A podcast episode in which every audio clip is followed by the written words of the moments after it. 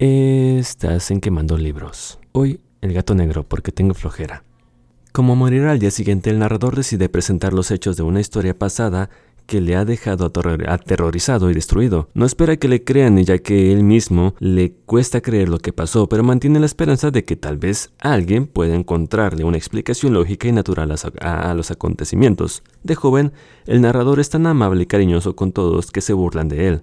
En cambio, encuentra cariño y fidelidad en sus mascotas. Por este motivo, se termina casando con una mujer igual de apasionada por los animales que él y pronto se llenan de mascotas. Su favorito es un gato negro llamado Plutón, grande, hermoso e inteligente, de la cual su supersticiosa esposa comenta en línea con la creencia popular que es una bruja disfrazada. Pese a la movilidad de su juventud, durante los años subsiguientes, el narrador cae en el alcoholismo, se vuelve irritable, agresivo y comienza a maltratar y agredir tanto a su esposa como a sus mascotas. Hasta entonces su agresividad no se vuelca sobre Plutón, su preferido, pero una noche en la que llega ebrio a casa, trata de agarrar al gato que asustado lo muerde. Emperradísimo, el narrador se venga del felino tomando un cortaplumas y quitándole un ojo.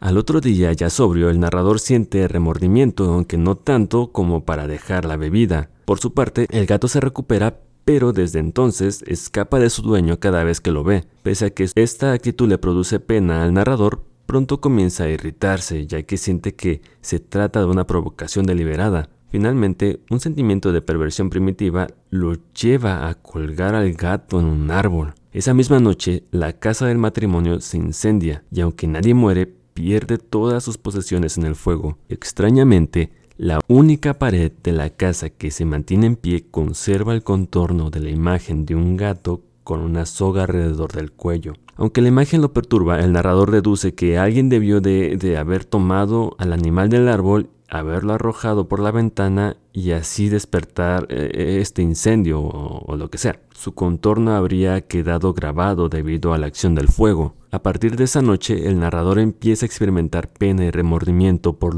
el recuerdo de Plutón y en ocasiones incluso hasta busca un reemplazo para la mascota. Por eso, cuando una noche encuentra en una taberna un gato muy parecido al anterior, decide llevárselo a casa. A la mañana siguiente, sin embargo, descubre que este gato le falta un ojo y todo su cariño se transforma primero en rechazo y eventualmente en odio. Como no quiere maltratarlo, el hombre empieza a evitar al animal. No quiere ceder ante sus impulsos perversos, ya que la, culpa por su anterior crimen lo atormenta. Para colmo, una de las características de la criatura empieza primero a llamar su atención y luego a espantarlo. Se trata de una mancha blanca que encontró en su pecho y que aunque al principio no tiene forma definida, con el tiempo se transforma en el contorno de una soga similar a la que usó para ahorcar a Plutón. Además, pese a la, a la aversión y el miedo que le produce esa mascota, el gato responde buscándolo aún más para darle cariño. La constante cercanía del gato se vuelve algo tortuoso y que acaba con la poca bondad del narrador y lo convierte en una persona llena de odio. Su irritabilidad, su emperramiento es tal que en una ocasión el gato se le cruza por delante dificultándole el, descenso de las escaleras de su, de su nueva casa. Ustedes saben si tienen gatos, saben cómo es esto. Lo que provoca un arrebato de ira en el que trata de matarlo con, con un hacha. Sin embargo, la violenta acción no consuma ya que su esposa se interpone. Como consecuencia, el narrador descarga su violencia